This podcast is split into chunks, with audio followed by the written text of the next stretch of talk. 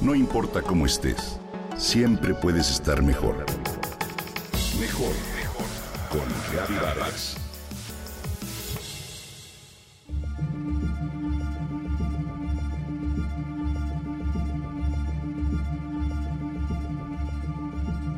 Una frase como la paz y la felicidad son un estado mental que eliges suena muy bonita. Generalmente al escucharla suele quedarse solo como un dicho poco real difícil de poner en práctica de manera permanente, aunque de vez en cuando intentemos practicarlo. A lo mejor te ha ocurrido lo que a mí. Al despertarme diariamente hago conciencia del privilegio de estar viva y agradezco el día en términos generales. Me siento en paz. Sin embargo, volteo a ver el reloj y me percato de que se me hace tarde. Las prisas del día comienzan. Entro al tráfico, el celular y los correos electrónicos comienzan a activarse con urgencia de ser respondidos. Llega el trabajo, las expectativas y la vida.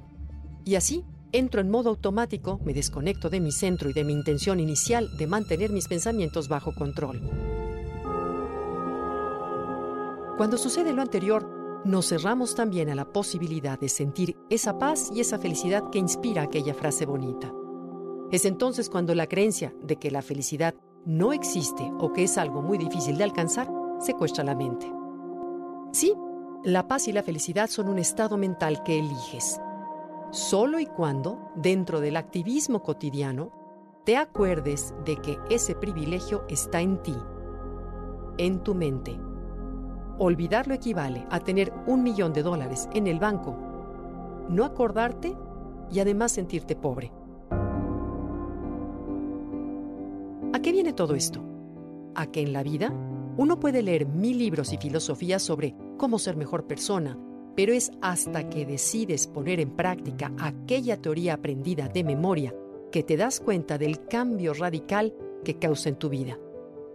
Con frecuencia esperamos que la paz y la tranquilidad, tan anhelada, nos llegue de afuera y la basamos en lo que los demás hagan o dejen de hacer, es decir, que cumplan nuestras expectativas. Ya Buda lo afirmaba, las expectativas son el origen del sufrimiento. Observa cómo, si tratas de contar todas tus expectativas, no acabarías. Desde que todos cumplan con su trabajo, que tu computadora funcione, que tu esposo o esposa se acuerde de tu aniversario, en fin. Las expectativas crean una imagen mental de cómo quieres que las cosas sean o sucedan. Esto está bien, siempre y cuando no te convenzas de que tu felicidad depende de que se cumplan. Cuando la expectativa se convierte en reclamo es cuando sufres y por supuesto tus relaciones también sufren.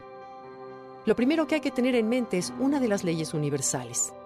La vida es individual. Cuando en verdad la comprendemos y la repetimos como mantra cada vez que queremos controlar a los demás, no solo de manera mecánica, sino en verdad convencidos, nuestra vida cambia. Convencida estoy de que el cielo y el infierno no son lugares físicos que encontraremos mañana en el otro mundo, sino estados mentales que disfrutamos o sufrimos hoy, aquí mismo, en el día a día, y que son nuestros pensamientos los que lo generan. Es un alivio entender que la vida es individual, que no puedes esperar ni lograr que otro cambie, mientras que sí puedes cambiar tus expectativas. Y entender que solo lo que pensamos es lo que nos afecta que no importa lo que el otro diga o haga y que no puedo cambiar a nadie, solo a mí mismo, es la diferencia. Comprender esa ley universal nos lleva a darnos cuenta de que esa frase bonita de la paz y la felicidad son un estado mental que eliges, en verdad es lo más cierto que hay.